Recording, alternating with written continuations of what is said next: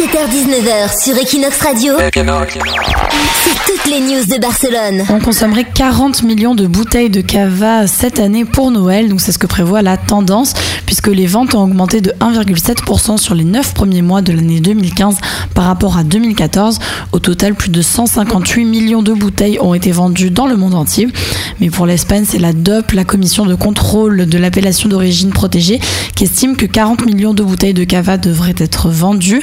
Un chiffre appuyé aussi par Freshnet, le groupe catalan de cava, et qui explique que ce chiffre euh, justifie une récupération économique importante.